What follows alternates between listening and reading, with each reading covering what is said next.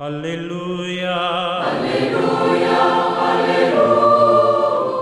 Hola, ¿qué tal queridos amigos? Aquí estamos nuevamente en este día domingo, en esta reflexión que hacemos normalmente del Evangelio.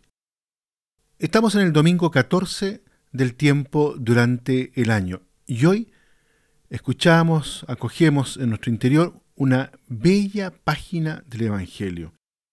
Me refiero ahí a Mateo 11, los versículos del 25 al 30, esta hermosísima oración que Jesús hace al Padre, alabando, bendiciendo, dando gracias al Padre Dios. Esta importante oración de Jesús, tenemos que decirlo, contiene tres afirmaciones centrales.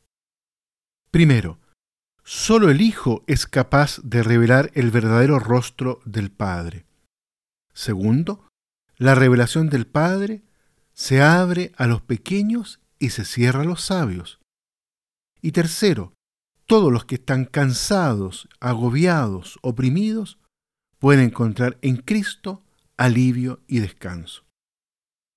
Sin embargo, la afirmación central, tenemos que decirlo, es la primera. Las otras dos le sirven de marco y expresan aún más y mejor su propio contenido. Dios ha decidido gratuitamente, así te ha agradado, comienza la oración, gratuitamente manifestar estas cosas a los pequeños. Se trata de una revelación, que sigue, por así decirlo, esquemas inesperados. Oculta estas cosas a los prudentes y a los sabios y las ha revelado a los pequeños. Para dar aún más relieve a la paradoja, Jesús no dice simplemente Padre, sino que añade Señor del cielo y de la tierra. El Señor de todo, el Padre de todos y de todo. Él ha decidido mostrarse y revelarse a los pequeños.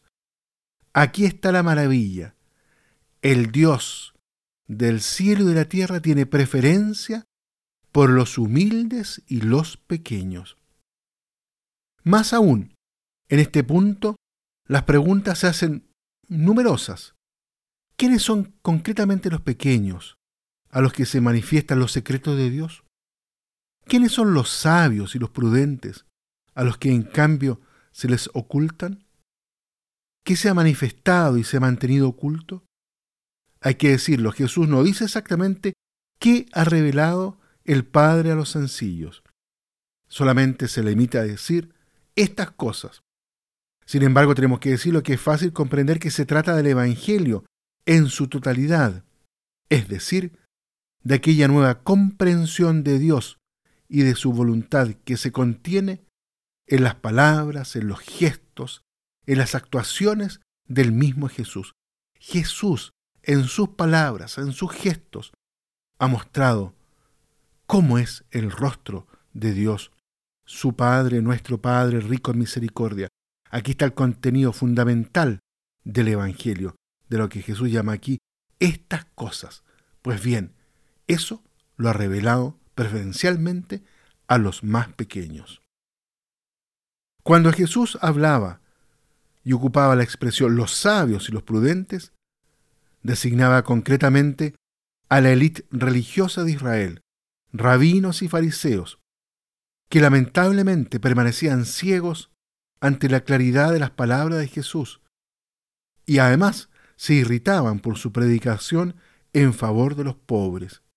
Esto, recordémoslo, es muchas veces para los fariseos y los escribas un verdadero escándalo. Por consiguiente tenemos que decirlo también de inmediato, pequeño no se opone a adulto y por tanto no designa a los niños, sino que se opone a sabio y prudente. Esto es fundamental en realidad poder comprenderlo, porque aquí lo que está Jesús mostrando es en el fondo este camino que justamente los niños muestran quiénes son los pequeños.